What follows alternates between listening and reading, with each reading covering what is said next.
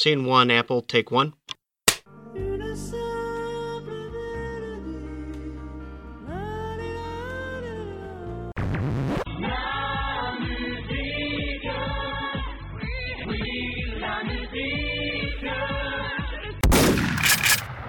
Bonjour à toutes, bonjour à tous. Dans vos oreilles, le sixième épisode de La Mélodie du Bonheur, votre émission hebdomadaire pour enrichir votre culture musicale. Pour m'accompagner aujourd'hui, je voudrais euh, des applaudissements en folie pour Loïc. Salut Loïc. Salut. Et je voudrais surtout des larmes d'érotisme pour Oiseau. Salut Oiseau. Salut. Une fois n'est pas coutume, on va faire euh, comme on l'avait fait euh, pour Ulver euh, il, y a quelques, il y a quelques semaines. Je vais laisser la main à, à Oiseau pour l'animation, puisqu'on va parler d'un groupe que je connais un peu mieux que lui. Donc voilà, d'un- je te laisse l'émission entre, entre tes doigts doux et, doux et sensuels. À toi. Tout à fait, tout à fait. Bah, merci. euh, Oui, bah, merci de me donner la main, Flavien. Nous allons aujourd'hui parler d'un groupe dont vous avez sans doute euh, beaucoup, été beaucoup à, à- avoir déjà entendu parler. Et, euh, et ce groupe, c'est celui-ci.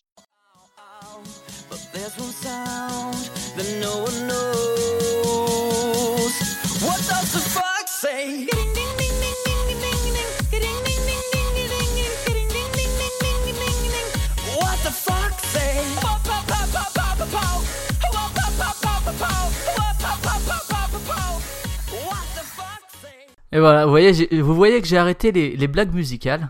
Et voilà qu'il prend le relais. Est-ce que c'est. C'était peut-être pour une raison euh, Voilà. que tu avais arrêté les blagues musicales. Peut-être que, peut-être que ceci est une raison supplémentaire pour les arrêter la prochaine fois. On, on fera un vote du, un vote du public. Et alors, aujourd'hui, on va vous parler de Fleet Foxes, hein, qui a sorti un album en 2017. Tout à fait. Et pour commencer, j'aimerais bien vous qu'on se pose un peu la question parce que c'est, on en avait déjà un peu parlé pour euh, l'émission qu'on a fait sur le dernier Slow Dive, mais on, on avait remarqué bon qu'il y avait une espèce de, de résurgence, hein, principalement cette année, mais bon globalement ces derniers temps, euh, de bah là du coup notamment des, euh, des vieux shoegazer, hein, comme on a vu, on a eu le Ride, on a eu le, on a eu le Divantine il y a quelques années, et cette année on a aussi eu euh, donc bah, forcément le Slow Dive et le Jesus and Mary Je vois Chain, pas voilà. du tout où tu veux en venir, mais vas-y, continue. Et, euh, et ben, et ben cette année, on a une espèce de retour aussi un peu des. Alors c'est des, groupes moins anciens hein, que les, les grands du shoegaze, mais une espèce de, de retour des groupes qui ont eu leur sommet, on va dire, dans le, les années 2000, euh, voire le début des années 2000. Euh, donc là, on va avoir un, Arcade Fire euh, plus tard dans l'année. On va avoir un, on a eu déjà le Flotation Toy Warning qui a fait un retour improbable cette année, qui vient de sortir. On va avoir aussi un National. On va avoir un LCD Sound System. Et là, euh, bah, du coup, aujourd'hui, on parle du Fleet Foxes qui, euh, qui a aussi, bon, lui, il a connu un- sans doute un, succès un peu plus tardif puisque c'est euh, 2008-2009 quand- qui a vraiment été leur, euh, leur, leur explosion avec la sortie du premier album. Mais, mais voilà, il revient aujourd'hui après un très long silence, après euh, un silence de six ans.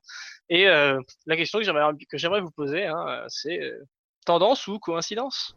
Ouais, je vais commencer. Pour moi, c'est vraiment différent du, de ceux dont on a parlé la, la, semaine, la semaine dernière sur Slowdive. Hein. Slowdive et tout, le, tout ce genre-là, c'était le genre des années 90 qui était vraiment assez générationnel des années 90. Là, tu parles d'un groupe qui a commencé dans la deuxième moitié des années 2000. Tu parles d'Arcade Fire qui a fait un album il y a 2013, je crois. Euh, Reflector, il me semble que c'est 2013. Donc c'est pas une rupture discographique pour Arcade Fire. Pareil pour, euh, je sais plus qui t'a cité, mais euh, The National, pareil, ils ont quand même une continuité discographique assez forte. hein. Leur dernier est pas non plus si ancien non plus. Alors effectivement, si on compare euh, à tout ce qui est dans la trappe où ils sortent 7 mixtapes par an, euh, c'est relativement lent. Fleet Foxes, on aurait pu se poser la question, hein, tout à fait, de, de est-ce qu'ils qu'ils continuaient ou non. C'est vrai que leur dernier album, enfin leur précédent album pour le coup, celui-là, donc c'est Crack Up qui est sorti en juin. Euh, le précédent c'était Helplessness Blues qui était leur deuxième qui était sorti en 2011. Ils étaient partis en tournée jusqu'en 2013 et euh, depuis on n'en avait pas tellement entendu parler jusqu'en 2016, notamment parce que euh, Robin Pecknold qui est donc le leader, chanteur et un des guitaristes du groupe euh, était reparti faire des études, figurez-vous. Euh, il s'est dit allez, Eh oui. je vais je vais retourner à la... Effectivement, il avait, il avait jamais eu de diplôme universitaire et s'est dit, bah écoutez, c'est le moment, hein. je vais retourner Moi, à- je suis une star de l'indie, euh, bah, je vais arrêter. Je vais retourner à la Columbia University. On note que c'est CU les, les initiales, un peu comme pour Crack Up. Euh, Il y a peut-être un, un petit lien là-dedans. Ah. Ouais, si j'ai lu une interview, Oh. figure-toi, où il parlait justement du fait que ça allait influencer, de reprendre ses études et de comment se positionner par rapport au fait qu'il était devenu connu dans ses études, etc. Euh, et que ça l'a influencé sur l'état d'esprit dans lequel il se trouvait pour, pour enregistrer Crack Up, même s'il y a d'autres références, hein, bien sûr. Euh, et du coup, ouais, alors même si on aurait pu se poser la question, on parle d'un hiatus hein, de, de 6 ans, on- qui a même se poser des questions sur euh, est-ce qu'ils se sont arrêtés, mais il n'y a jamais eu d'annonce officielle de on a arrêté. Euh, finalement, c'est en 2016, donc il annonce, euh, c'était sur Instagram, hein, c'était directement en lien avec les, les, les auditeurs, le public, où il disait oui, oui, on a bien toujours un album en préparation. Ils avaient aussi posté des, des photos, euh, dont une, alors ça c'était il y a plus longtemps, euh, une avec un, un clavier d'ordinateur et une mandoline cassée qui laissait pré- présager d'un espèce Oui. de changement musical. Ça, c'était effectivement, c'était en 2013. Ouais, il y avait eu, ça- il y avait eu, c'était- ce- il y avait eu ces Mm. photos postées et qui, qui en fait étaient vraiment euh, annonçaient un, un futur album. Tout à fait. Mais, euh, mais, mais après coup, Robin Pecknold a dit, bah, euh, on s'est rendu, enfin, je me suis rendu compte que c'était, euh, une mauvaise idée et que c'était un album qui, qui allait être euh, prématuré. Et, et du coup, bah, finalement, voilà, c'était, une fausse piste, mais pas une fausse piste genre, genre, euh, genre une blague. C'était une fausse piste. Genre, on pensait vraiment sortir un truc, mais finalement, on s'est rendu compte que c'était pas, pas, la meilleure idée. Donc, ils ont avorté le projet et, et Crack Up est donc arrivé. Mais Et voilà, ouais, donc en, ans en plus tard, du 2016, on a la confirmation qu'il compte- travaille bien sur un nouvel album. À la fin de l'année 2016, il me semble, c'est euh, voilà, il y a, il y a le un enfin c'est pas un leak parce que c'est eux qui mettent une photo où on voit qu'ils ont aussi changé de label. Jusque là, ils étaient chez euh, Sub Pop et ils passent chez euh, Nonsuch. En tout cas, euh, pour le principal, il y a toujours euh, Bella Union qui distribuait au- en Europe euh, à l'époque pour les deux premiers albums. Mais donc là, voilà, on voit qu'ils changent de, de label et ça confirme effectivement. Alors, je, sais- je sais plus ce qu'était le titre, hein, si je dois l'avoir quelque part. C'était donc Nonsuch. hein, Il y a Laurie Anderson, il y a Björk, il y a Black Keys, il y a Brian Eno, il y a Philip Glass, il y a Steve Reich, oui, un grand. Wilco, Wilco et Brian Wilson. On en reparlera de Brian Wilson sûrement dans l'émission. Mais euh, donc voilà, plein de différents artistes qui gravitent autour de ça. Alors j'avais lu une interview de Pecknold qui disait que oui, on est allé chez Nonsuch parce que c'est un, un label qui est capable de brasser beaucoup d'artistes différents, etc. Des artistes qui sont capables de faire des changements dans leur carrière. C'était une réponse très, euh, très, euh, disons, politiquement correcte, quoi. Euh, et que Sub Pop, ils étaient plus trop, euh, comme ils avaient changé de style, etc. Ils voulaient aussi changer de label. Voilà, et donc le, le titre de l'album c'était Ila Yali, donc il y avait plein d'hypothèses autour de, de ce titre, et il y avait aussi la pochette actuelle, qui est euh, magnifique, comme toutes les pochettes de Fleet Foxes, c'est une constante, hein, que ce soit euh, euh, le, depuis Sun Giant, en fait, depuis le, le deuxième EP, euh, c'est des pochettes super belles, alors dans des styles assez différents. hein, c'est euh, sur euh, l'album de 2008, c'était un détail d'une peinture de Bruegel, l'ancien, hein, puisqu'on parle de, de l'ancien, qui est super belle, je trouve. Euh, il y avait toute une interview autour de aussi euh, le pourquoi cette pochette, etc. On en reparlera peut-être au moment où on parlera de l'album. Après, il y avait sur Helplessness Blues, où là c'était une création originale pour le coup. Ah, intéressant, parce que effectivement, c'est. euh, Ouais, c'est assez, assez évocateur. C'est. c'est- euh, bien foutu, ouais. Ouais, c'est Tony Libowitz qui, a, qui l'a fait. Euh, et effectivement, il y a tout un fourmillement un peu psychédélique euh, du truc et c'est assez, assez rigolo. Et donc sur Crack Up, euh, la photo qui a été leakée en, en décembre 2016, il me semble, c'était une, une photo du japonais euh, Hiroshi Hamaya. Et en fait, que Pecknold il a trouvé dans une librairie new-yorkaise, il a trouvé ça super joli et, et il s'est dit, ah bah c'est pas mal lié à la musique que- qu'on va peut-être produire sur cet album. Et donc il a réussi La à. musique que j'aime. Voilà, et, et le lien à l'océan qui était déjà là sur Helplessness Blues, puisqu'il y avait le, le titre de fin d'album qui parlait de l'océan, et qui est aussi une espèce de thématique qui est dans, qui est dans Crack Up. Donc pour revenir à ta question originale, parce que là j'ai beaucoup digressé, pour moi c'est pas trop Mais comparable. non.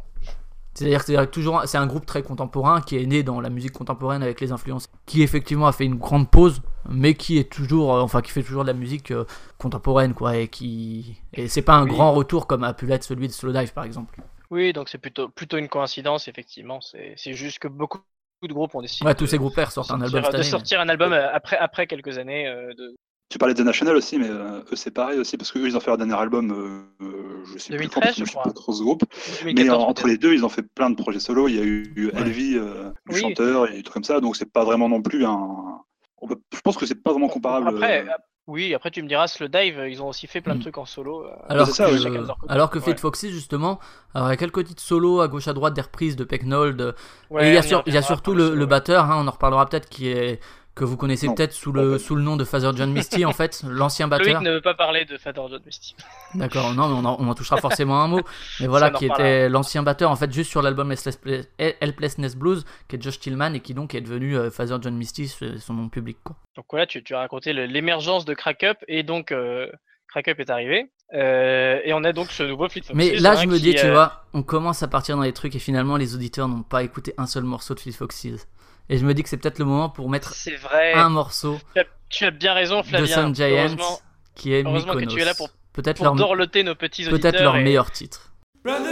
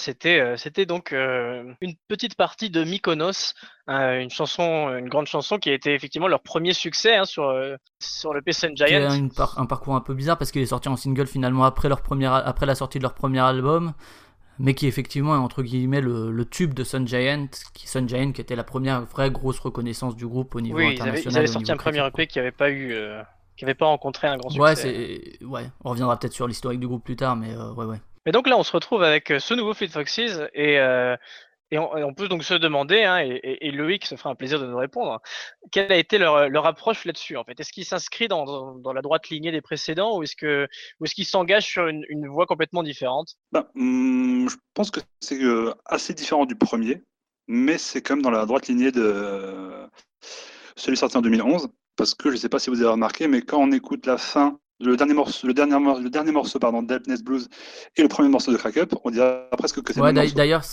euh, ils ont fait exprès de faire que les, les, les dernières notes du morceau de fin des Ness Blues euh, s'enchaînent avec les premières notes de Crack Up, ce qui pour moi est un pur gimmick. Je sais pas si ça a une cohérence esthétique, stylistique et narrative.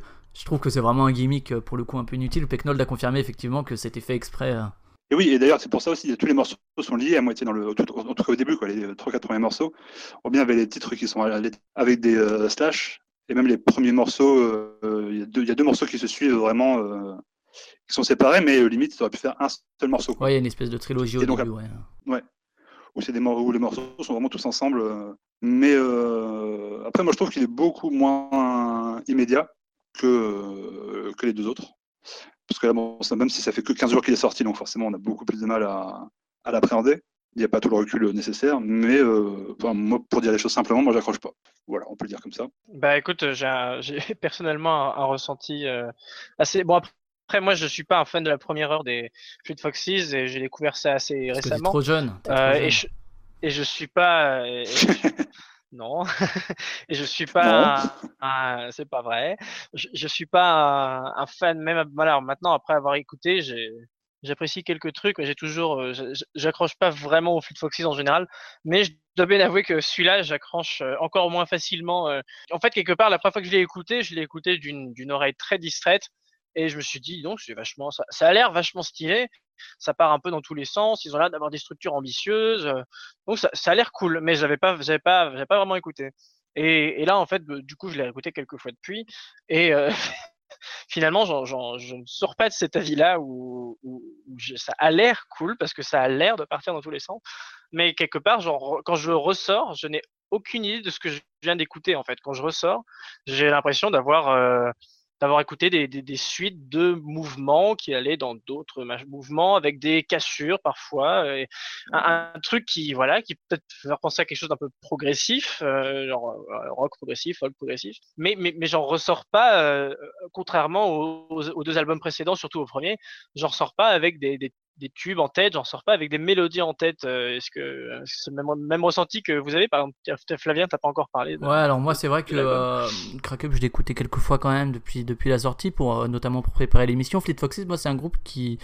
euh, faut savoir que moi c'est vraiment la sensibilité qui me parle exactement ce genre de groupe. hein. On, a, on a déjà parlé, pour moi c'est dans la dans une espèce de famille esthétique, même si c'est des gens différents, de Sufjan Stevens un, un peu moins barré, de euh, Elliott Smith un peu moins lofi, de euh, bah, Sufjan Stevens surtout son album Karen Lowell hein, qui est quand même dans cette lignée-là, même de Neil Young d'une cer- certaine manière, de Simon Garfunkel, etc. Oui, bah, c'est une espèce de... même, euh, je sais plus si tu l'avais dit, mais euh, à propos de Neil Young, ils se sont Mhm. formés, euh, les, les, les deux membres principaux de euh, Fleet Foxes se sont rencontrés, enfin, se sont retrouvés euh, en partageant leur amour de Bob Dylan et de Ouais, Neil Young. fait, ouais. Effectivement, autant Bob Dylan, je l'entends pas trop, autant Neil Young, je l'entends vraiment Bah, pas je l'entends surtout sur le dernier pour le coup. hein. Dylan, c'est plus dans les solos de Pecknold, je trouve. Ouais. Dans les solos de Pecknold, t'entends bien euh, Ouais, Dylan. il a pas fait grand chose en solo, mais c'est vrai que c'est assez intéressant d'écouter ce qu'il ce qu'il a pu faire en solo. Donc moi, c'est vrai que hum, j'ai une relation assez amoureuse avec euh, avec Fleet Foxes, hein, c'est parce que tout simplement c'est vraiment le le l'indie folk comme ça, la chamber folk si on veut on veut simplifier. C'est vraiment un genre qui me qui me touche profondément quoi et euh, auquel je suis très sensible. Et du coup, forcément, quand on a un genre auquel on est sensible, on va pardonner plus facilement certaines errances. Et euh, tout ça pour dire que du coup, euh, À propos d'errance, non, non, du coup, ouais, tout ça pour dire que moi, le premier album, en fait, c'est vraiment celui où je revenais tout le temps. Et du coup, j'ai beaucoup réécouté le deuxième, là, ces, derniers, ces dernières semaines, pour préparer l'émission et parce qu'ils ont sorti Crack Up. Et en fait, j'ai. C'est une espèce d'évolution qui est Crack Up et plus ou moins l'aboutissement de ça, même si pas tout à fait. Mais c'est vrai que le premier a ce côté très pop, euh, très tubesque en fait, avec des chansons qui marquent. Je pense à Your Protector, à Blue Ridge Mountains, ou, euh, ou ce genre de titres qui sont très très marquants parce qu'ils ont une structure assez classique de euh, couplet, refrain, couplet, avec des euh, re- refrains très marquants. Ce qui est moins le cas sur Helplessness Blues, où ils se dirigent plus vers une forme album, ce qui était moins le cas en fait sur, euh, sur Fleet Foxes, donc l'album de 2008, hein, qui est un enchaînement de titres, où les bons titres sont très bien placés sur la tracklist, où du coup tu accroches beaucoup, en fait dès que t'as un moment un peu moins bon, même s'il y en a pas beaucoup pour moi, bah c'est réattrapé par le morceau suivant. Helplessness Blues c'était plus un format album, même si t'avais quand même quelques envolées lyriques. Là sur le dernier, justement, tout le côté lyrique, tout le côté flamboyant, le côté très triomphant ouais, de, de- du premier album, euh, on le retrouve de temps en temps, mine de rien. Il y a, il y a quelques envolées euh, de, de Pecknold qui a quand même toujours cette voix-là très. euh. Ouais, mine de rien, assez marquante quand même. On pourrait croire qu'il a une voix très euh, assez, assez typique, de, assez caractéristique du genre, ce qui est vrai. Mais mine de rien, elle est quand même assez reconnaissable. Et donc, quand il part dans les aigus et quand il pose bien ses lignes de chant, c'est euh, vraiment assez, assez réussi, je trouve. Seulement, il le fait beaucoup moins souvent. Et c'est vrai que c'est clairement leur album le moins, euh, le moins accessible. hein. Euh, Le deuxième l'était un peu moins que le premier déjà. Et là, c'est vraiment. Le... Ça a longtemps été qualifié, Fleet Foxes, de progressive folk. Euh, pour le premier, on peut clairement se poser des questions. Pour le deuxième, on peut y déceler quelques trucs. Oui. Autant pour premier. celui-là, il y a vraiment quelque chose de prog dedans. Il y a des moments prog rock, même. En tout voilà, cas, ils ont ouais. tenté. Mais clairement, enfin, que ce soit réussi ou non, ça va dans cette direction. Moi, il y a des passages qui me rappellent un peu Porcupine Tree, même euh, Mm. euh, sur certaines structures. Euh, la batterie, même, et la basse qui sont pas du tout similaires aux premiers albums. parce que peut-être que c'est pas le, le même batteur, tout simplement. Mais. et puis, même, il y a certaines, certains passages qui partent presque un peu dans le drone. qui il y, a il y a un peu de field recording où on entend de l'eau, il y a des ruptures. Alors les ruptures, il y en a toujours eu chez Fleet Foxes.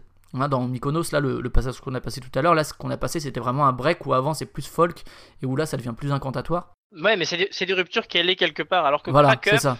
Crack up, ça va pas toujours quelque part. Parfois, ça, Et des fois, parfois ça, ça, s'arrête et ça passe, ça passe. Soit tu, tu passes au morceau suivant après que le, le celui d'avant se finit en queue de poisson, et- ou alors Ouais. ils vont te mettre une espèce de, de petit sample de jazz, euh, un peu de jazzy qui sert un peu à rien. euh, c'est, t'as l'impression d'avoir voulu faire quelque chose de vol- volont- volontairement très, euh, comment dire, je sais pas, tron- tronçonné, enfin. Je sais pas, mais quelque chose qui est en tout cas euh, un minimum déstructuré ou avec des structures différentes, en tout cas plus alambiquées. Mais euh, la question se, se pose de est- est-ce qu'ils Où est-ce que savent ça va, ouais. est-ce qu'ils savent vraiment où est-ce qu'ils vont derrière? Est-ce qu'ils savent que- composer ce genre de truc, quoi?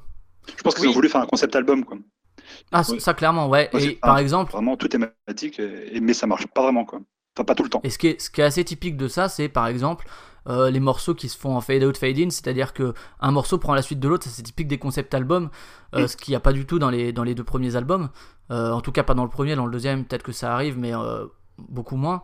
Mais dans celui-là, c'est assez, assez, assez permanent. Ce qu'il y a, c'est qu'effectivement, comme tu le dis, des fois, il y a ces espèces de côtés un peu prog, euh, un peu, un peu plus euh, expérimentaux, pour faire court, mais on sait pas trop où ça va, et euh, tu te demandes si c'est vraiment utile, alors que par contre, quand ils commencent à reprendre certains gimmicks plus mélodiques, euh, là ça fonctionne parce que la voix de Pecknold fonctionne, parce que les guitares fonctionnent, euh, mais dans l'ensemble, même au niveau des arrangements, etc., il y a beaucoup de choses qui ont changé. Alors, je trouve ça toujours très intéressant d'essayer de faire ça. Après, euh, ça explique aussi la, la durée de gestation peut-être de l'album.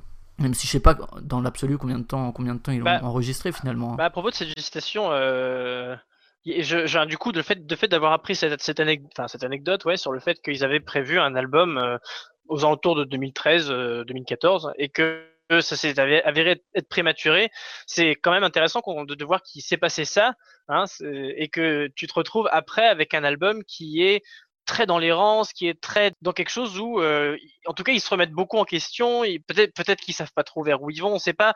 Euh, après, bon, on exagère peut-être sans, sans doute un petit peu parce que bon, euh, ils, ils ont eu beaucoup de temps ouais, pour c'est le du Fleet faire. Foxes quand même, hein, attention. C'est hein. Ça, on n'est pas, voilà, on- les mecs savent sans doute un minimum ce qu'ils font, mais on a quand même un album qui je trouve est très torturé dans ses structures. Ouais, beaucoup plus sombre que les premiers. cherchent quelque chose, t'as l'impression qu'ils sont vraiment en train de chercher quelque chose. Alors la question c'est est-ce qu'ils le trouvent ou non. Mais Bah, c'est c'est intéressant de, voir ça, hein, c'est- de, de voir ça en regard de justement l'histoire que ça a eu là-dessus et le fait que, comme tu le disais tout à l'heure, euh, Robin Pecknold a repris des études euh, entre deux et qui s'est posé beaucoup de questions sur euh, sur son succès, sur le fait que les gens le connaissaient, etc., etc. Il y a, c'est, ouais, s'il essaie de mettre tout ça dans un album, euh, m'étonne pas que Et ça puis sonne. il y a, y a le côté Crack Up, c'est aussi le. ça vient aussi d'un d'un essai de Fitzgerald et euh, qui est pas mal lié à tout ça, à la recherche de soi-même, et- etc.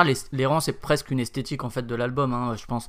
Le problème, c'est que par moment, il y a, des super bonnes idées, et puis t'as l'impression que ça se perd, et du coup, en fait, ça affaiblit en général les morceaux qui, pourraient être bons. Par exemple, j'ai noté, il y, a, un morceau qui est, euh, qui est super, enfin assez, assez chouette, qui fait vraiment country folk, assez, assez simpliste, assez pur, euh, assez même euh, Neil Young période euh, comme The Times, par exemple. Et c'est If You Need Me, Keep, Keep Time on Me, qui est une petite balade comme ça. Ça, ça devrait être plus court déjà, même si elle dure que 3 minutes et quelques, mais ça pourrait encore être raccourci et épuré. Et finalement, il rajoute des petits éléments sonores en arrière, etc., qui servent à rien, qui enlèvent ce côté plus pur. Et t'as l'impression qu'en fait, il se force à rajouter des petits trucs pour faire prog, et sans que ça ait vraiment de, de vocation ni mélodique, ni euh, Mhm. esthétique. Et, et que sur ce titre-là, c'est vraiment frappant. T'as le, vraiment le truc qui est pur, euh, de la, presque de la country folk, à la, comme on peut l'entendre dans Alabama Monroe au niveau film, et où t'as ces petits ajouts et tu te dis, mais ouais, mais pourquoi? Ils sont tous un peu trop longs les morceaux de toute façon. Ouais, et, et même celui-là qui est relativement court. hein. Quand tu vois le. D'ailleurs, c'est marrant parce que le premier et le dernier font pile poil la même, la même durée. Hmm. Et euh, Encore mais ils sont tous. ouais, euh, ils sont tous vraiment. Euh, tu as 6 minutes 24 pour le premier, même si après, bon, c'est des morceaux. Bah, c'est leur album le plus long aussi. hein. C'est des morceaux couplés, mais euh, ça tiendrait euh, la même chose en mieux s'ils avaient vraiment fait des trucs beaucoup plus courts, beaucoup plus concis, s'ils avaient été à l'essentiel, quoi. Sans rajouter, comme tu dis, des fioritures partout, euh, pour essayer, comme tu dis, pour, pour essayer de faire joli et tout ça. Mais euh, s'ils avaient fait des morceaux un peu plus nus, peut-être, euh, ça aurait été plus direct et peut-être un peu mieux.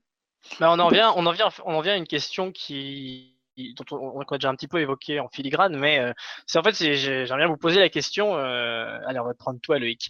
Euh, vous poser la question de euh, qu'est-ce qui pour vous fait vraiment la force, la force de, de Fleet Foxes, parce qu'ils sont pas forts partout, ils ont, ils savent pas tout composer, mais qu'est-ce qui, sur quoi en fait ils sont forts? Qu'est- Qu'est-ce que vous appréciez le plus dans, dans Fleet Foxes et que vous appréciez sans doute plus du coup, euh, visiblement sur les premiers albums surtout sur le premier, et, et qui n'arrivent peut-être pas à faire là-dessus. Voilà, moi j'ai l'impression qu'ils jouent un peu contre leur force. Qu'est-ce que qu'est-ce que t'en penses, Tony Ben, moi, de base, j'ai découvert ça sur scène. Donc, euh, c'est encore différent. Je les avais vus Ouais. en 2011. Euh, C'était à la route du rock. ils ont le euh, look exactement comme on peut l'imaginer. quoi. Ouais, C'est euh, le, le, le barbu un peu rouquin, euh, euh, le mec qui joue de la flûte, pareil, un gros barbu. Enfin, ils ont exactement le look de leur musique. quoi. Mais du coup, le, le concert était vachement axé sur le premier album.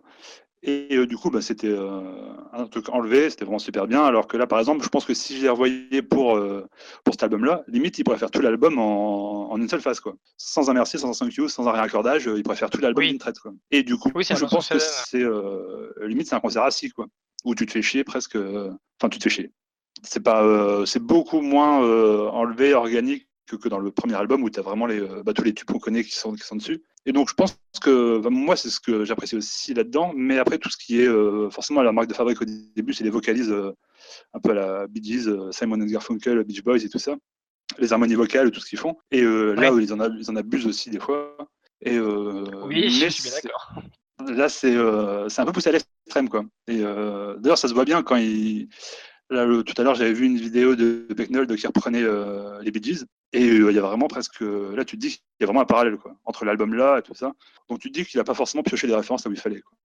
Je pense. C'est un peu. Enfin, c'est mon avis, quoi. Après, euh, je trouve que c'est pas vraiment euh, la direction que. Après, bon, eux, ils ont fait ça de manière réfléchie, évidemment, mais euh, après, c'est toujours du postulat parce qu'on sait pas du tout de quoi est fait l'album. Qu'on n'écoutera jamais, qui a été fait en 2013-2014. Ouais. Euh, c'est un peu comme le parallèle, euh, on peut faire ça avec Spiritualized, quand il avait sorti son dernier album. euh, il avait, avant de le sortir, il avait, il avait envoyé les bandes des, des disques promo à, à toute la presse. Et euh, avant la sortie, il avait modifié toutes les lignes de batterie de l'album. Et qui, du coup, sont pas du tout les mêmes. et cette version-là est introuvable. Quoi. Et c'est Ah ouais. vraiment, du coup, du coup, c'est assez marrant de voir les, euh, comme ça des albums dont tout le monde parle, tout le monde imagine, tout le monde fantasme dessus. Et à tous les coups, il la virait parce que juste c'était de la vraie merde. Quoi. Et donc, du coup, il trouve un, C'est aussi très possible. Parce que là, pour le coup, euh, euh, vous avez quand même l'air de dire, vous qui connaissez mieux le groupe que moi, et surtout mieux Helplessness Blues, que j'ai écouté finalement qu'une seule fois, euh, que cet album est, reste quand même quelque part dans la ligne, en tout cas, qui, qui, Flavia, tu disais que c'était plus l'aboutissement. Mm. Euh, donc c'est un album qui Je sais suit, pas, moi, moi j'ai vraiment du mal à, à le assez placer, logiquement. ouais. Ouais. je sais pas. Est-ce qu'il suit assez logiquement Helplessness Blues? Est-ce que du coup, euh, cet album avorté hypothétique hein, de 2013, euh, c'était peut-être juste une, une, une première version démo composée différemment, sans doute, de, de Crack Up et Crack Up serait né de ces cendres-là pour continuer, je sais pas. Le, le truc, c'est qu'en fait, Helplessness Blues, tu parlais des, des harmonies vocales qui sont effectivement très présentes dès le, le premier album. Alors, sur le premier album, c'est plus à la Beach Boys, je trouve, un petit peu. Et, euh, alors que sur Helplessness Blues, il y a vraiment des passages très Simon Garfunkel, vraiment typiques, euh, qui pourraient être en fait du Simon Garfunkel produit aujourd'hui, ouais. clairement. Et en fait, le truc, c'est que je pense qu'ils ont vu Crack Up comme, entre guillemets, leur album de la maturité. Et qu'en fait, il y avait deux maturités euh, différentes. Et eux, ils ont choisi la maturité par l'enrichissement, par l'ajout, là où ils auraient pu aller vers, euh, vers la maturité, justement, par, par euh, soustraction, vers une sorte d'épure, euh, avec ce, qui les, les morceaux qui pouvaient le faire, faire peut-être le plus penser à Simon Garfunkel, justement. Les morceaux les, les plus purs, et ce qu'a plus ou moins fait Pecknold aussi en solo. hein. C'est c'est des morceaux beaucoup plus lofi, beaucoup plus dépouillés. Et ça aurait pu être, euh, ça aurait pu clairement être, en fait un axe de d'évolution, de maturité euh, par euh, retrait, alors que là ils sont allés vraiment vers quelque chose de par l'ajout, ce qu'il y avait aussi sur Helplessness Blues sur certains titres. Mais euh, voilà, il y avait euh, The, The Shrine and Argument qui justement euh, était plus annonciatrice de, du dernier album. C'est pareil, tu avais des guitares, assez, assez- des guitares assez différentes, au niveau des ruptures c'était assez fort. C'était un morceau qu'on pouvait qualifier de prog et c'était pas forcément le plus réussi, même si dans tous leurs morceaux il y a des, il y a des passages réussis. Il y a, y a, aussi l'interlude The Cascades sur, sur Helplessness Blues qui est un interlude purement musical qui est presque plus illustratif. Purement qui, instrumental, tu veux dire? Voilà, purement. Ouais, mais plus illustratif, c'est-à-dire euh, qui veut pas dire quelque chose mais qui veut représenter quelque chose. Donc euh, les cascades en l'occurrence. Hein. Oui, oui. Et, euh, et où justement c'est peut-être annonciateur de ce qu'était Crack Up. Et en fait sur Helplessness Blues, t'avais des morceaux qui pouvaient faire penser ou vers, euh, ils vont aller vers quelque chose de plus travaillé, de plus prog, et d'autres qui qui faisaient penser que justement, ah ben peut-être que justement euh, ça va plutôt aller vers quelque chose de plus dépouillé, de, de plus Simon et Garfunkel. Je pense aux morceaux comme Sim Sim Salabim ou euh, dans Battery Kinsey qui fait pas mal penser au premier album. Il y a un moment il fait On Your Way Home et c'est typiquement une ligne vocale à la Simon Garfunkel quoi. Et pareil dans euh, The Plains Bitter Dancer t'as plein de morceaux de manière de poser la voix de manière d'accompagner la guitare et la voix des, harmonies vocales qui pour le coup rappellent beaucoup Simon Garfunkel beaucoup plus que les Beach Boys par exemple. Et j'ai l'impression que leur album de la maturité il est allé vers euh, justement on va en rajouter et au niveau des harmonies vocales pour rester là-dessus ben là où avant elles étaient plus ponctuelles etc sur certains points là il y a des moments où elles sont tout le temps en fond et euh, où en fait ça devient presque un espèce de fond sonore au même titre que les instruments qui reste tout le temps et où du coup il y a une densité du son sur le, dernier album qui est beaucoup plus importante aussi, beaucoup moins de respiration je trouve, alors que paradoxalement c'est un album où il y a beaucoup plus de silence et où Pecknold euh, chante beaucoup moins, mine de rien. Oui, bah ça je, ne peux que le regretter puisque euh, moi quand à l'approche des Fleet Foxes, là où ça me plaît le moins, c'est précisément lorsque il se, il se, se repose le, énormément sur les, euh, les harmonies vocales que je, qui, enfin, fait comme ils le font, en tout cas, euh, c'est pas quelque chose qui me touche personnellement. Je suis beaucoup plus emporté quand, euh, en fait, c'est Pecknold qui chante tout seul, et ça me permet moi de beaucoup plus m'investir que quand c'est plusieurs types qui chantent en même temps. Mais vous parliez euh, l'un et l'autre, vous avez évoqué l'album solo de Pecknold. Moi, du coup, pas qui n'ai un- pas écouté. C'est pas vraiment un album solo, c'est vraiment quelques titres. hein. Il a fait Des quelques reprises, reprises, des duos. euh. il a fait des Mais ça, il l'a reprises, fait, mais ça, il l'a fait quand? C'était de de quand, en fait? 2013. c'est- c'est- il a un, EP entre solo qui date. De- Et un lui qui est ouais. carrément plus dépouillé quoi. D'accord. Et est-ce que lui, il se situe quelque part stylistiquement euh, Est-ce que c'est une étape logique pour Pecknold euh, dans ce qu'il a fait là-dessus, ou est-ce que c'est c'est vraiment juste une récréation où il a fait quelque chose, il a fait quelques reprises bon. Bon, pour l'instant, ça reste euh, une lettre morte, hein. c'est-à-dire il a fait ses trucs, etc. Il fait des trucs comme ça lui chante, mais j'ai pas lu en tout cas ou entendu qu'il prévoyait d'aller vers une carrière solo où justement il irait dans une autre direction que, que Fleet Non, mais moi ne l'ayant pas écouté, et peut-être les auditeurs non plus, je veux dire, à quoi ressemble cet album? Je veux dire, il y a des covers, mais je veux dire, au niveau du style qu'il a dessus, est-ce que c'est, il il a une place logique euh, entre Helplessness Blues et euh, et euh, Crack Up, ou est-ce que c'est vraiment quelque Ah, chose de complètement différent qui lui appartient et qui... Bah, c'est une évolution possible, de- Guitare acoustique avec, euh, avec sa voix, donc il n'y a pas de, c'est de la pure il y a guitare pas de ouais. grande, grande différence. Donc c'est juste, euh, voilà, c'est à nu, c'est un peu comme si, euh, comme si, c'est un peu, il y a un côté Leonard Cohen et Dylan, quoi. Les deux mélangés Ouais, ouais. avec une voix de, c'est ça, avec une voix entre Beach Boys et Bee Gees. comme il fait euh, d'habitude. quoi. Mais où il est vraiment en solo avec une guitare et puis euh, où il justement va plutôt vers le côté dépouillé qu'il peut y avoir parfois sur Helplessness Blues quoi. Il joue de la guitare vraiment quand tu vois des, des vidéos live, il joue de la guitare vraiment comme. Tu sens qu'il a investi, il, a- il fait, il fait investi dans son truc euh, comme Leonard Cohen des fois. Quoi. Quand tu l'entends faire des trucs. euh, Ouais. mais euh, bon, c'est pas non plus. Il y a un certain charme, mais ça fait trop. Ouais, ouais, c'est de la, c'est de la, de la folk, de la folk acoustique assez, Oui, c'est ça, assez oui. classique. Après, Ouais. moi, tu posais la question de justement les, les- la force de Fleet Foxes et moi, c'est vraiment la voix de Pecknold. hein, donc, euh, forcément, du moment qu'en fait il chante et, surtout la manière dont, il chante, euh, dont il peut partir dans les aigus, etc., dont il a le talent de poser ses lignes de chant exactement comme il faut. Bah forcément, moi je vais être très, je vais quand même être client du dernier album malgré, euh, même si j'ai du mal un peu à rentrer dedans aussi, parce qu'il y a quand même des moments où justement il chante et je pense sur le tout premier titre par exemple, il y a un moment où il fait juste I was a child et juste cette ligne de chant, bah en fait ça, ça sauve le morceau quelque part et je vais réécouter le morceau juste pour quelques lignes de chant où il va partir euh, dans des côtés plus lyriques qu'il y avait beaucoup sur le premier album, ce qui fait que c'est sans doute mon préféré. Euh, juste pour ces petits passages-là, je vais me réécouter le truc et je me dirais putain ouais c'est quand même bien quoi. Ouais.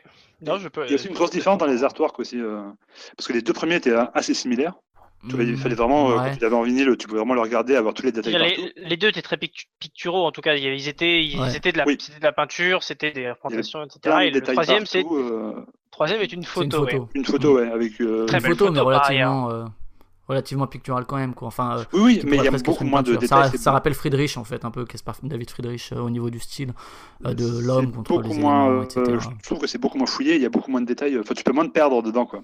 Bah sur, sur le, la- le, le détail de Bruegel, en fait, lui il avait dit il y a un truc qui est assez fort, et c'est que c'est aussi là-dedans qu'ils ont cherché le, le nom de leur groupe, Fleet Foxes, il s'appelait avant euh, Pain- je crois, ou Pineapple Thief, ou un truc comme ça, et en fait c'était déjà pris. Et en fait, euh, il disait euh, Ah, moi je trouvais ça rigolo, ça me rappelait les Anglais qui vont chasser du renard, des renards et qui font des trucs chelous.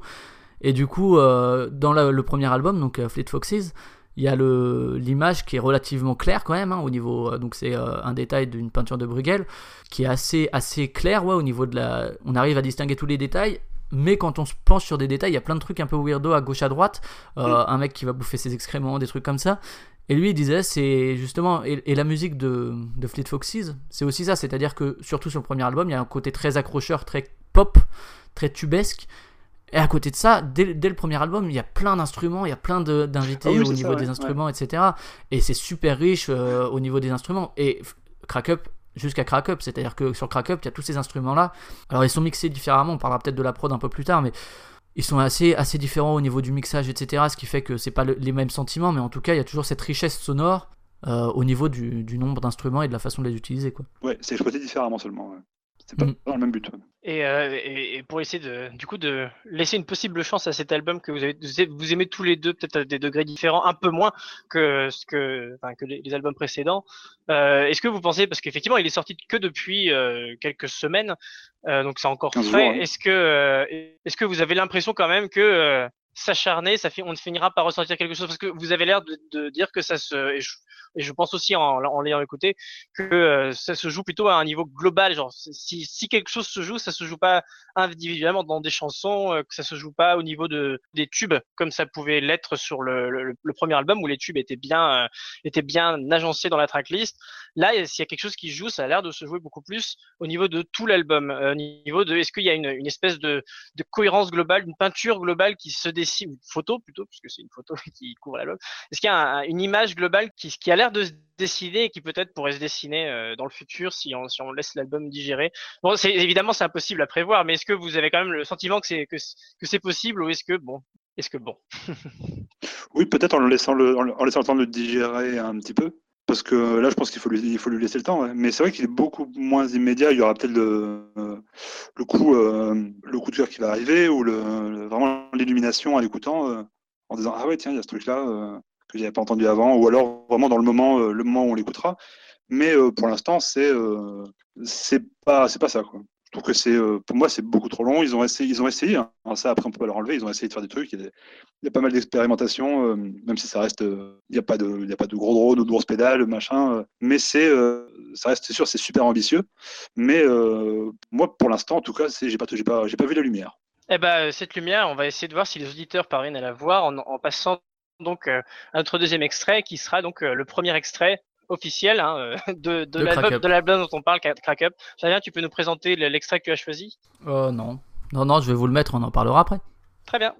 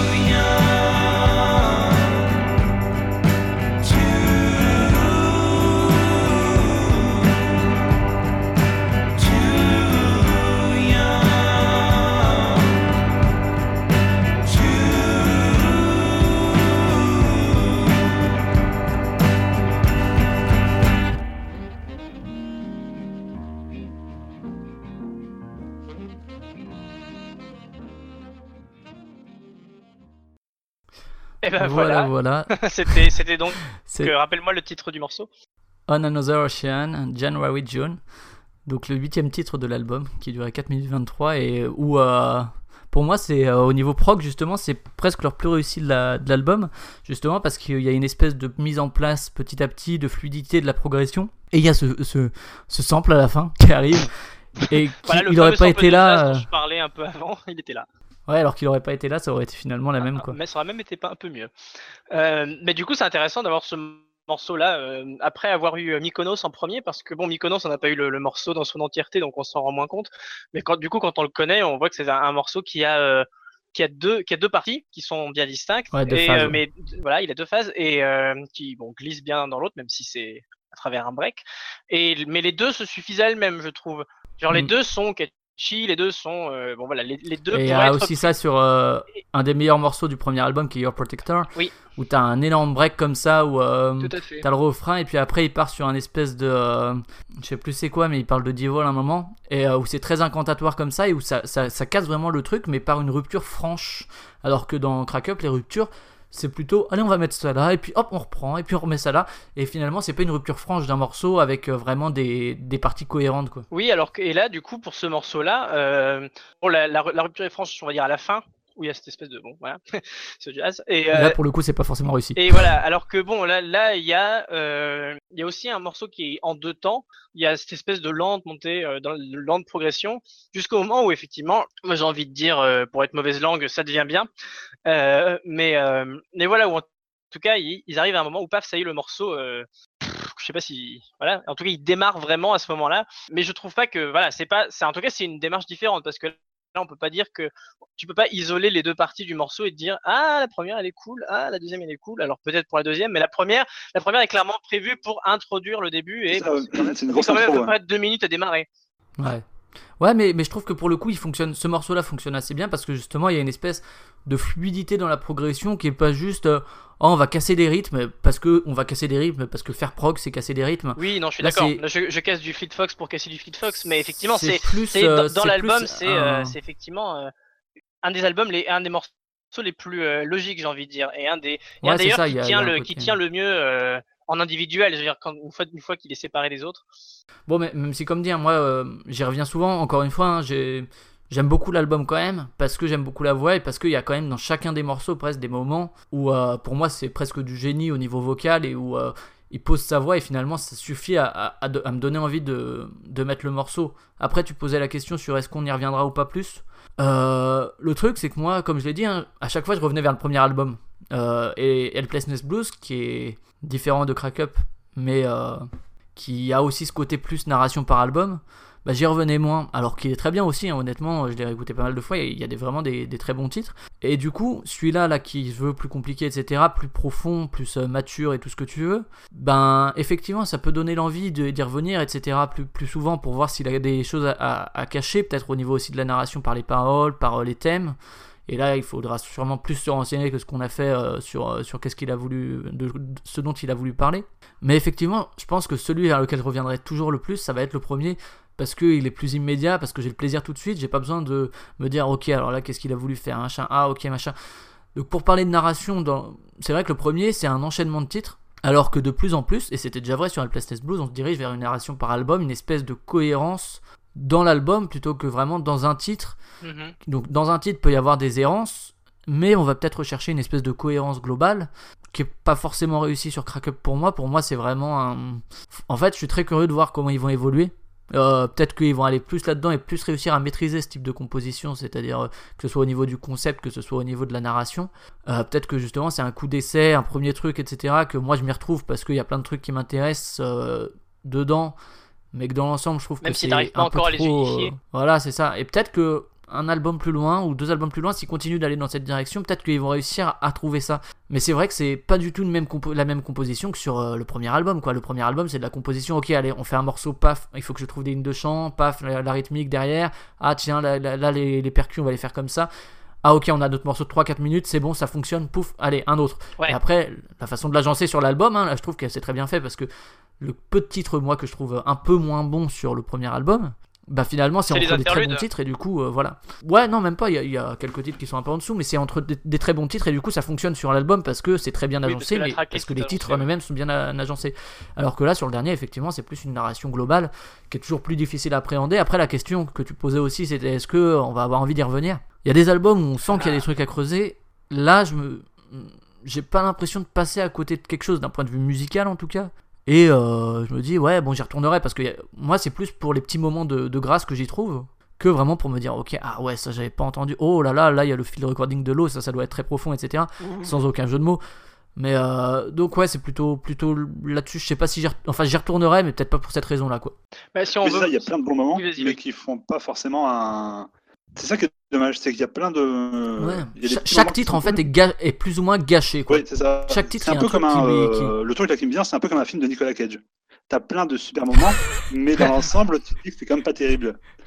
Mais après, bon, à chaque fois qu'il passe à la télé, tu reviens quand même, quoi, parce que c'est quand même Nicolas Cage. Mais comme cool. Nicolas Cage, t'as toujours Nicolas Cage et là, t'as toujours Pecknold quand Mais même. c'est ça.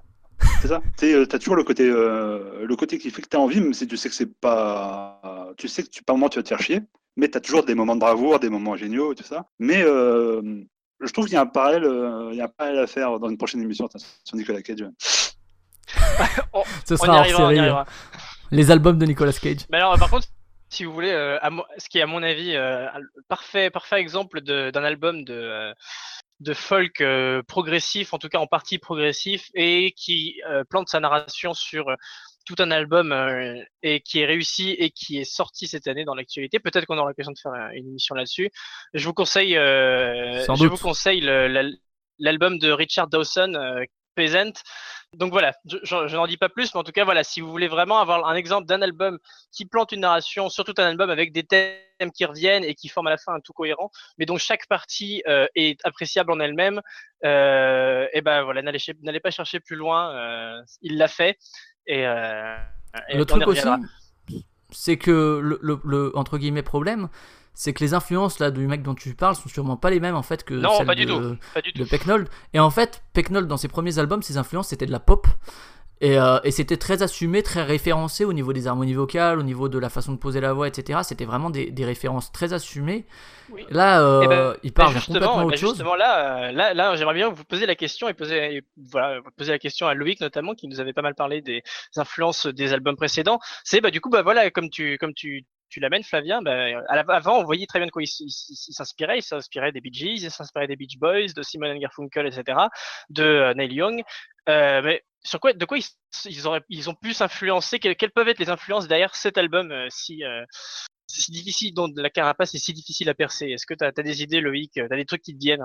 Là, ils ont plus été, euh, ils ont voulu, vraiment, ils ont voulu tester des trucs. Ils ont voulu se rapprocher. Ils ont- je pense qu'ils ont voulu trop mélanger les influences. Parce qu'on sent qu'il y a, euh, ça, il y a des espèces de Un collages. sample de jazz. Oui, voilà, ouais, sample de boîte de jazz. euh, Donc voilà, ils ont Et il s'auto-sample aussi. J'ai, j'ai- Alors, moi, ça m'avait pas sauté aux yeux à l'écoute, mais en fait, sur le premier titre, il, il sample euh, un espèce de chœur qui reprend euh, White Winter Hymnal, qui est un, a- un- un titre de leur premier album. Mais c'est pour ça que ça me disait quelque chose quand je l'ai réécouté tout à l'heure. Le... C'est, ça, ouais. Et en fait, c'est une. euh, voilà, il, sau- il s'autocite, quoi. Mais du coup, ouais, je pense qu'ils vont, je pense qu'ils vont trop loin euh, dans le mélange de références. C'est pas assez. même si, bon, après le principe, c'est pas de faire un morceau, une idée. euh, fait là, c'est plutôt, il y a beaucoup trop d'idées par morceau, ou même du coup dans tout l'album. C'est un peu trop. du coup, ça devient confus, quoi. Ils vont chercher un peu dans tous les sens. T'as l'impression que c'était euh, chaque. euh, Et du coup, il n'y a pas forcément de, de, de, de, de- il y a pas forcément de cohérence à l'album en fait, parce que ça c'est ce que j'essaie de suggérer pour, euh, pour voir si c'est possible, mais si ça se trouve c'est effectivement juste, juste qu'ils ont au contraire augmenté le nombre d'idées par chanson et que du coup ça Mais donne un album qui est encore plus, encore plus décousu et qui du coup n'a peut-être pas finalement de cohérence globale, peut-être plus une cohérence thématique si on se penche sur les paroles, mais bon ça je l'ai pas fait, donc je peux pas le dire. Après, je pense que pour eux, oui, c'est ça, c'est que chacun a amené. euh, Après, je sais pas du tout comment ils composent, et s'ils vont à plusieurs, ou si c'est Pecknold qui arrive avec tout, tout fait, et les autres font les arrangements. Ouais, j'en sais rien non plus. Mais ouais. du coup, c'était un peu l'impression que chacun a amené, bah tiens, j'aime bien ce truc-là, j'aime bien ce truc-là, bah tiens, on va l'intégrer dans le morceau, bah celui-là aussi. Ah bah tiens, là, il J'ai, l'impression, alors encore comme toi, je sais pas du tout comment ça s'est passé l'enregistrement, mais euh, on avait parlé de ça pour euh, Talk Talk euh, où il laissait de la place à l'improvisation lors de, en tout cas pour les musiciens qui étaient là. Je sais pas s'il y a eu ça aussi parce que ça serait une explication aussi des espèces d'errances qu'il y a plein de musiciens et puis euh, il les laisse plus ou moins improviser. Alors je sais pas du tout si ça s'est passé comme ça ou pas, mais des fois ça donne cette impression un peu qu'ils savent pas trop où aller, c'est pas très cadré et où ils se permettent des trucs comme ça que c'est pas forcément réussi. Mais euh, ou en tout cas ce serait pas inintéressant d'un point de vue de la composition mais, euh, Et puis- mais et puis je sais pas du tout euh, si Loïc, tu, tu, laissais- disais sur le chat tout à l'heure qu'il y avait eu même, euh, enfin, que ça n'avait pas forcément été cohérent au niveau des musiciens parce qu'il y avait eu plusieurs, euh, plusieurs batteurs, c'est ça, notamment. La- C'est pas le même batteur d'un bout à Ouais. l'autre. euh. dont un qui avait travaillé avec Newsom j'ai lu euh, J'ai trouvé ça avec Joanna Newsom, qui était vachement important dans la composition, en fait, apparemment, dans, dans le travail d'écriture. Il y avait un espèce de petit couac à un moment parce que, euh, justement, Pecknold, il a dit euh, Ouais, machin, on a beaucoup travaillé avec lui. euh, et puis, euh, finalement, en fait, euh, oui, mais non, Fleet Foxes, ça reste quand même, c'est le cœur de cinq membres, etc. C'était pas, c'était pas super clair à un moment ou à un autre. Finalement, bon, c'est vraiment juste eux, Fleet Foxes. Mais c'est vrai qu'à un moment, il y a eu une espèce de, collusion comme ça, où apparemment, il était quand même important sur. c'est Neil Morgan, voilà, qui était assez important au niveau de la composition, mais que c'est pas non plus un membre, mais effectivement, parce qu'il il a dit c'est qu'un des cinq membres, un, des X batteurs qui était sur, sur l'album, quoi. Je vous propose de, de finir là euh, notre discussion sur cet un- album. juste a- un, dernier mot sur, un sur dernier la mot. production, peut-être? Parce que la, la production, alors il y a toujours Phil Heck qui les a suivis depuis le début, en fait, qui les a repérés sur le, sur le circuit local. Phil Heck qui avait déjà collaboré avec, euh, avec Band of Horses et d'autres artistes de, euh, de leur label précédent, donc de Sub Pop. Et là, alors il y a toujours Phil Heck, mais j'ai vu aussi qu'il y avait un, un autre producteur, alors laissez-moi le temps de retrouver son nom. Le producteur, le- celui qui a fait le mastering en fait de l'album, c'est Greg Calby, qui avait travaillé avec 7500, qui a fait 7500 albums, hein, et euh, avec euh, des artistes aussi variés que Bowie, que euh, Ramones, que Lennon, etc. Et ce que je trouve étonnant, c'est que finalement, je le trouve assez mal produit, euh, où il y a beaucoup beaucoup d'éléments et où en fait, C'est très, c'est très brouillon et les éléments, les éléments, les couleurs individuelles de chaque instrument se détachent pas vraiment des autres. C'est une espèce de brouillard, j'ai l'impression quand je l'écoute. Ouais, ouais, il y a notamment la, la batterie sur la fin d'un morceau qui est complètement dégueulasse. Et euh, enfin, pour un mec qui a quand même travaillé beaucoup sur beaucoup d'albums, il y a tellement d'éléments, que ce soit les cordes, que ce soit les cordes avant, elles étaient vraiment utilisées soit en accompagnement du chant avec la guitare, soit vraiment à des moments de rupture. Là, c'est plus ou moins permanent. Euh, la batterie aussi, qui est la basse qu'on entend beaucoup plus, la batterie aussi qui est produite un peu bizarrement par moment. Alors, je, pense qu'ils n'ont pas l'habitude en fait ni de composer ni de produire ni de mixer ce genre de de- d'album, de, titres, et que ça se ressent beaucoup en fait sur l'ensemble de l'album, justement, le côté un peu, un peu creux, que peut-être a- s'il y avait une autre production, euh, ou qu'il y avait eu plus d'accompagnement au niveau de l'enregistrement, ça aurait donné un truc un peu plus cohérent, un peu plus... Voilà, je sais- pas si en fait ils sont doués pour composer ce genre de truc, quoi, et, et ils veulent essayer, alors euh, c'est tout à fait louable, hein, moi je suis toujours preneur de gens qui essayent de sortir de leur carcan, mais j'ai l'impression que ce qu'ils savent composer, et ça se retrouve dans les moments réussis de l'album, les moments même très réussis, hein, il y a vraiment des, moments de grâce pour moi, c'est vraiment les, moments où ils vont trouver une ligne de chant, un truc qui va fonctionner vraiment sur un court temps, et où sur les morceaux les plus pop, bah, ça fonctionnait complètement, alors que sur les morceaux plus longs, bah, ils se perdent un petit peu, et j'ai j'ai l'impression qu'au niveau de la production aussi, ils n'ont pas forcément été à- accompagnés à ce niveau-là, quoi, et que, euh, ouais, il y a quelque chose qui manque aussi à ce niveau-là, en plus de, de la composition. quoi. Ou alors ils nous l'ont mise à l'envers, et puis en fait, ça, c'est l'album de 2013. C'est pour nous qu'on voulait pas sortir. Et ils vont Merde, faire. on a euh, balancé les mauvais masters, les mecs. Bon, on, on peut plus se rétracter, merde. Bon, on va balancer un nouvel album euh, dans, dans... Parce que c'est très difficile de produire un album euh, aussi riche. Ils vont quoi. faire un buzz à la. Kanakama, ils vont dire il y a un deuxième album, il y a un deuxième album qui sera en 15 jours. Ouais. Ce sera vrai, ce sera vrai. C'est ça. Et bah du coup, on va pouvoir s'arrêter là cette fois-ci pour euh, pour le- pour l'album. Juste peut-être Flavien, tu peux nous présenter euh, parce qu'on pourra pas le faire après euh, le morceau, le deuxième morceau, euh, le deuxième extrait qui va clore euh, clore la discussion sur l'album. Ouais. Alors comme je l'ai dit, il y a plein plein de très bons moments. Il y a par exemple bah, If, you need to, If You Need To Keep Time On Me qui était la, la petite balade. Euh, mais j'ai choisi le morceau que je préfère de l'album, qui est sans, vraiment étonner le plus concis, c'est Kept Woman qui dure 3,55 et qui est assez, euh, ça rappelle pas forcément le premier album, mais qui est relativement euh, simple quoi dans, dans sa structure. Et donc c'est le morceau numéro 4 de l'album.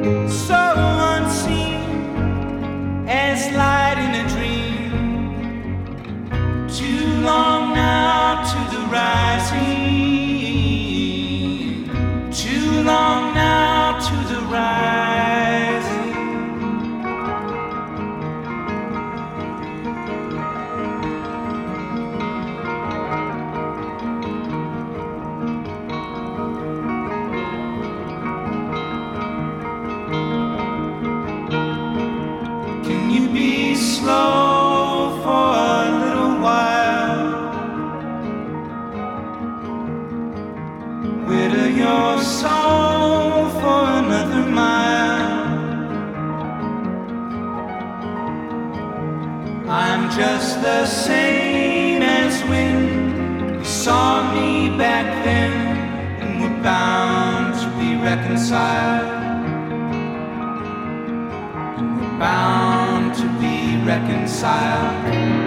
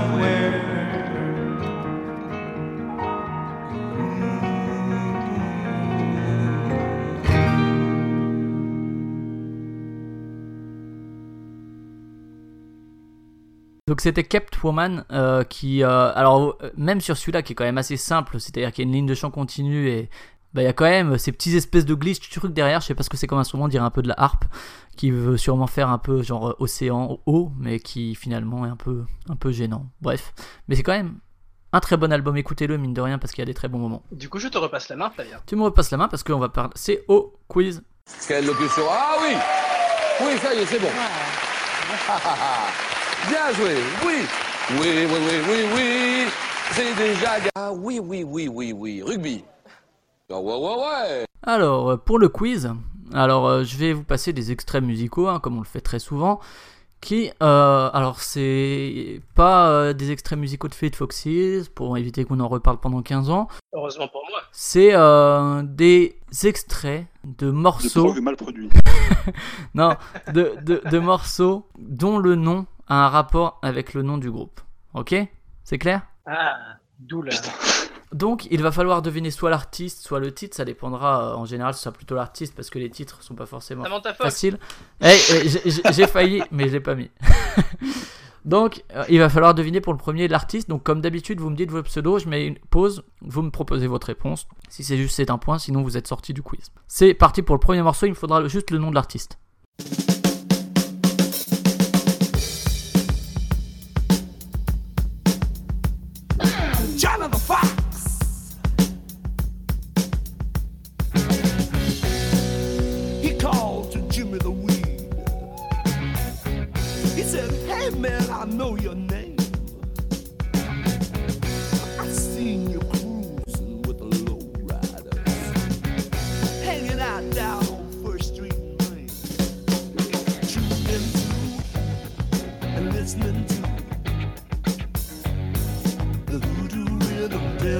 Fait le malin sur l'indie rock, mais sur les grands classiques. hein.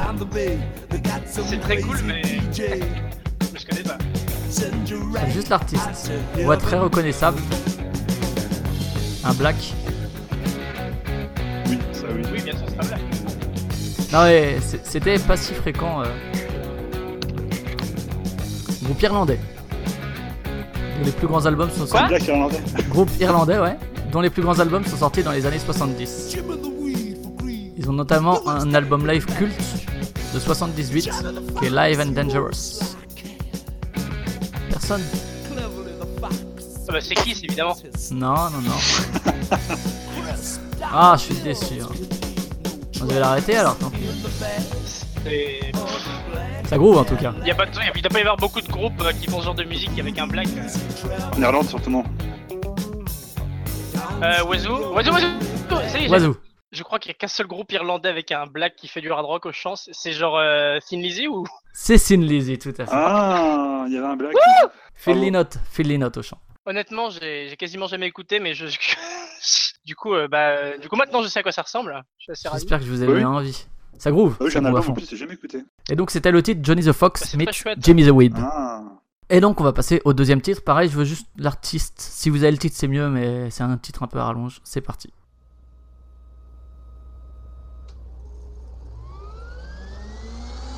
Recording, ça.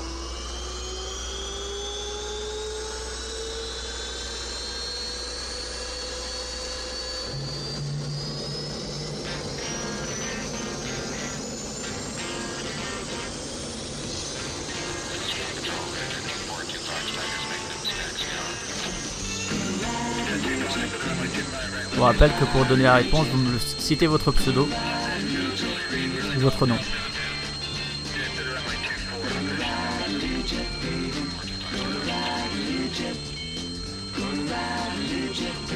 Je pense que tous les auditeurs ont trouvé. hein.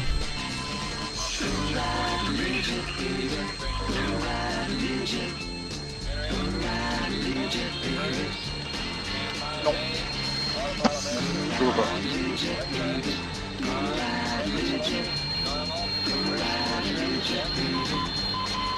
Album de 66. Foxy Lady. Non, non.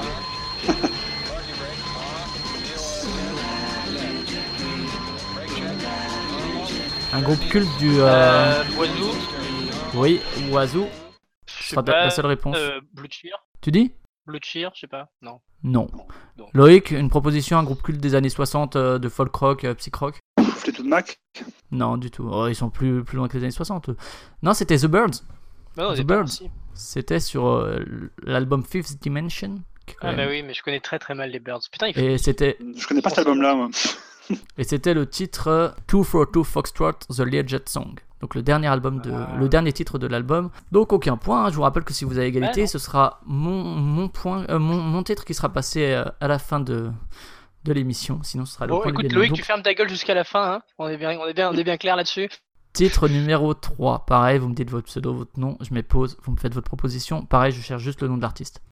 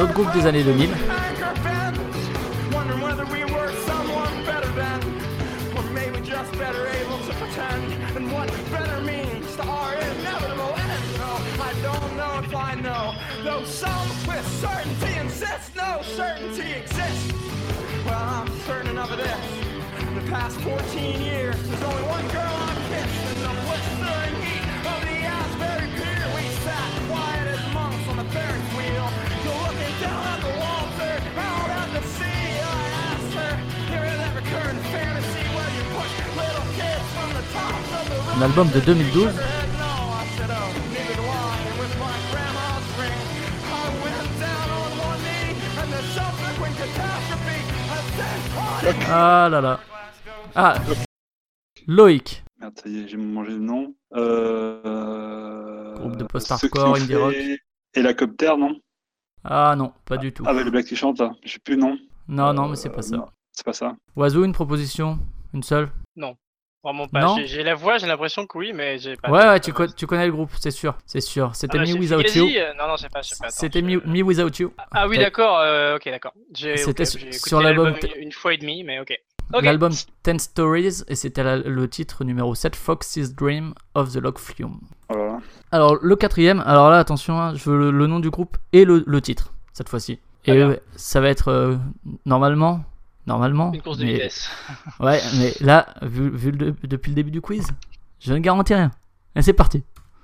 Oiseau, oiseau Oiseau. Euh, Oiseau Loïc, Ah, vas-y, moi. Loïc. euh, les Doors. Et quel titre? Euh, J'ai demandé le titre, attention. euh, J'ai été très clair. euh, Ah bah il va falloir repasser jusqu'à qu'on trouve le euh, titre. 20th Century Fox. 20th merde. Century Ah, Fox, évidemment. tout à fait. Un point pour Loïc. Putain, c'est Flavien qui va passer son titre. Ah merde. Voilà, bravo. Non, je pense qu'il y en aura encore au moins un que vous trouverez. On va passer au numéro 5. Là, je veux juste le, le nom de, du groupe. Du groupe, C'est ouais. un groupe.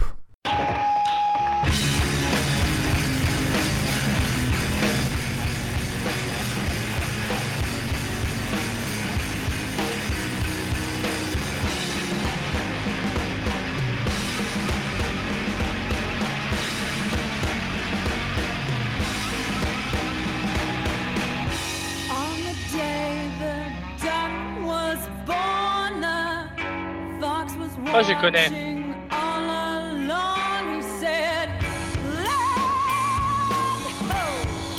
fly died, Putain, je connais. Ah Ils ont sorti un album il y a peu. too.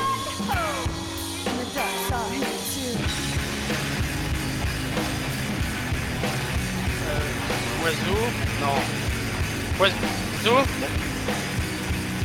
Oiseau? Oiseau, oiseau, oiseau. C'est pas Sleater-Kinney Si, c'est Slater Ah, Kinney. putain, oui, je me disais bien. c'est le titre The Fox sur euh, l'album, leur meilleur peut-être? Sur, C'est pas- sur The Woods, Woods ouais. The Putain, Woods. yes Qui est un très bon album avec euh, Jumpers, qui est une tuerie ultime. Il faut le dire, qui a une énergie folle. J'ai reconnu à la voix parce que. Non, je devais connaître le morceau parce que je l'ai pas écouté, The Woods. C'est euh, c'est l'opener de, de The Woods en fait. Et, et du coup, ouais, un, donc un, un groupe qui a fait une, une pause de 10 ans eux aussi avant, avant l'album suivant et donc qui sont euh, le fameux Riot Grrrl, comme on, comme on appelle le, le genre, avec des, des groupes composés uniquement de nanas. Et Ouais. on va passer au numéro 6. Alors là, je voudrais l'artiste et le titre. C'est parti. Oiseau. Oiseau. Jimi Hendrix, Foxy Lady l'eau, j'étais avant. Eh bien, ce sera, ce sera une victoire de, de Oiseau qui est à 3-1. Je vous passe quand même le, le- le dernier extrait pour l'honneur. C'est parti. Je veux le, le nom du groupe et le titre. Et le titre est très important.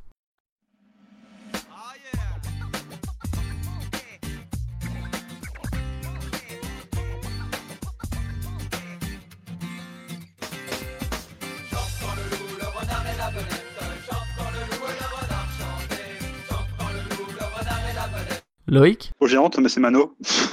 Ouais. Et le titre C'est. Euh, bah, le loup, le renard et la belette. Eh non, c'est. Mais où est la belette Figure-toi le titre. J'ai Non, j'ai redécouvert ce titre euh, en faisant mes recherches. Et je me suis dit que c'était bien pour Moi, je- représenter la France. Moi, moi, je lui accorderais quand même un point. Je lui accorde, je lui accorde. Donc on a une victoire de, de Wazoo avec 3 à 2. Et ça est la C'est fin con de. parce que le titre, le titre de Loïc est bien. Ouais. Et c'est. Bah moi j'avais mis. Euh, est bien, c'est bien. aussi. Si tu m'avais accordé le, le Jimi Hendrix, c'est moi qui aurais gagné là. Ouais. Dommage. Ah, mais ouais. Et ouais. Non, mais je te l'ai laissé le mano, allons. allons. Moi j'avais mis Your Protector de, de Fleet Foxes pour rester Oh, longtemps, le mais ce ne sera pas moi qu'on que écoutera. Pas gagné parce qu'il y en a marre des Fleet Foxes.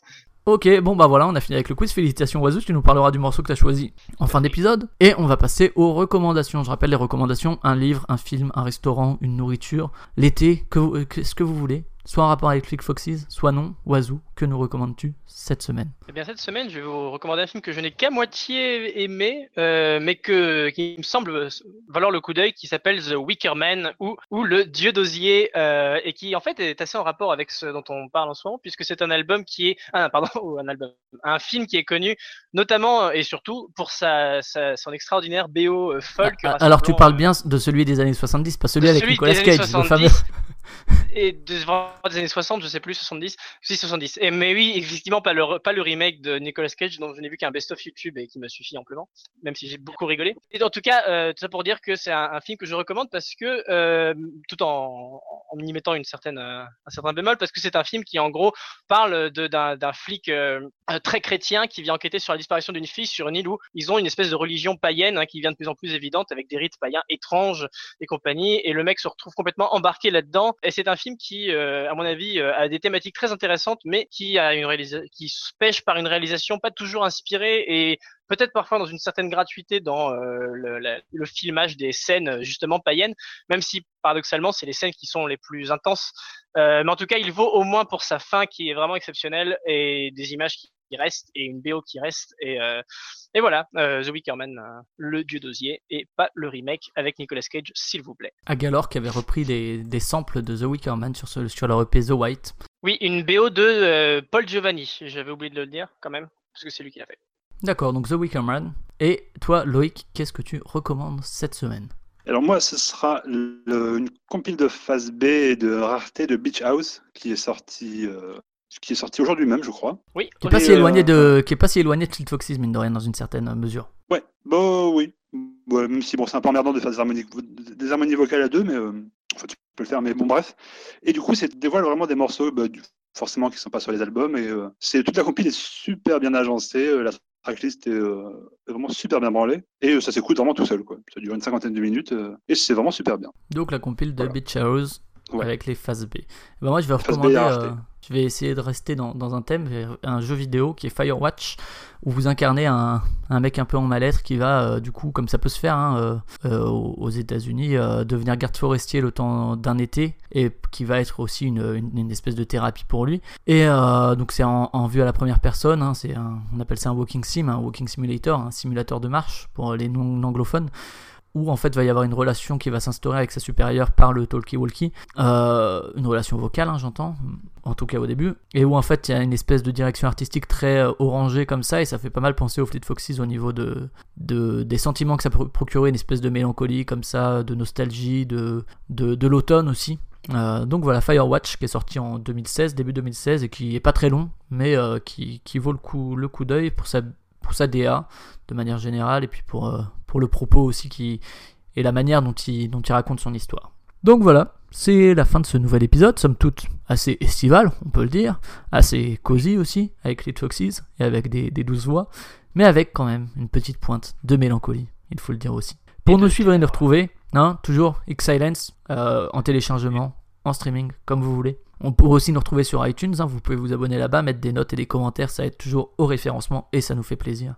Vous pouvez nous retrouver aussi sur toutes les plateformes mobiles de téléchargement. Par exemple, moi j'utilise Podcast Addict. Vous pouvez nous retrouver aussi sur les réseaux sociaux comme Twitter avec LMDB Podcast, underscore podcast même, ou sur Facebook avec la mélodie du bonheur tiré du 6 cette fois, podcast. Vous pouvez toujours aussi écouter, si vous ne l'avez pas fait, nos émissions précédentes, par exemple sur Talk Talk, hein, qui a très bien réussi lui son évolution discographique, sur Slowdive, qui a fait un retour remarqué, ou sur Colin Stetson, qui lui aussi fait des trucs bizarres, mais de manière peut-être plus réussie que Fleet Foxes. Quant à nous, on se retrouve la semaine prochaine pour vous parler d'un homme dont le nom est presque un fromage. Oiseau, sais-tu de qui je parle? Euh, tu, je ne sais pas parce que. Je parle de Kevin Morby, qui me fait beaucoup penser au Morbier, Ah. avec son album City. Music. Alors Oiseau, qu'est-ce que tu as choisi comme morceau de fin et pourquoi? Eh bien, euh, ma foi, euh, j'ai voulu être original et ne pas sombrer dans euh, le cliché qu'on m'attendait. hein. Pour ceux qui me suivent un peu sur Sens Critique, euh, j'ai une obsession en ce moment, ça s'appelle Richard Dawson. Euh, mais Dont tu as parlé plus tôt dans l'émission. j'ai même réussi à en caser une pendant le pendant Fleet Foxes, donc c'est vous dire à quel point je suis balèze. Mais, euh, mais comme je suis arrivé dans le rush, eh ben, j'ai quand même choisi un morceau de Richard Dawson pour conclure. hein. Euh, C'est pour moi tout simplement, euh, d'après ce que j'ai, euh, d'après euh, mes écoutes de ces derniers jours, euh, de ces dernières semaines, c'est le, le, euh, le troubadour moderne, on va dire, qui me, qui, qui me, qui me plaît le plus, et, et c'est un, qui est, Est-ce un que c'est le, véritable le performeur. Moondog des euh, années 2010 hein euh, pas vraiment, non. C'est plutôt euh, une espèce de mélange étrange et bâtard entre, euh, allez pour citer les noms les plus évidents, Captain euh, Comus, pourquoi pas Jean Deck aussi, pourquoi pas des trucs. Faudra qu'on fasse un, un- Johanna un épisode sur Comus un jour aussi. Vous verrez, c'est magnifique. Et donc là, je vous ai choisi un titre en particulier qui s'appelle Wooden Bag, qui est un titre dont il me semble Sac de bois vous- sac de bois, sa- sac en bois plutôt. Et, euh, et c'est un titre en fait euh, parce que vous aurez, comprendrez pas forcément les paroles tout de suite parce qu'il a un bon accent du euh, un bon accent euh, anglais. Mais c'est un, un, titre qui parle avec la, la verve habituelle de, de Richard Dawson qui est un excellent mais excellent vraiment excellent parolier. Euh, et, ça parle en gros d'un sac en bois dont on découvre petit. il- parle vraiment des détails de tous les petits détails du sac en bois avec avec un, très très grand détail et une très très grande poésie. Et, on se rend compte finalement que c'est un sac qui- qu'il refuse de jeter, comme le, dit le refrain. Et on finit à comprendre que ça a sans doute ap- appartenu euh, à, à une femme qu'il a perdu, enfin que le personnage de la chanson a perdu, et il se refuse à, à jeter ce sac. Et, et c'est une chanson qui qui parle donc de, de- du manque de cet être aimé et, Bouleversant. et quand on sait quand on sait ça, et ben les, les émotions sont encore plus fortes et j'espère que vous les ressentirez aussi. Une histoire triste, une histoire triste. Très bien, bah on vous laisse donc avec euh, de la tristesse et Richard Dawson avec Wooden Bag et à dans une semaine. Salut Ciao. Ciao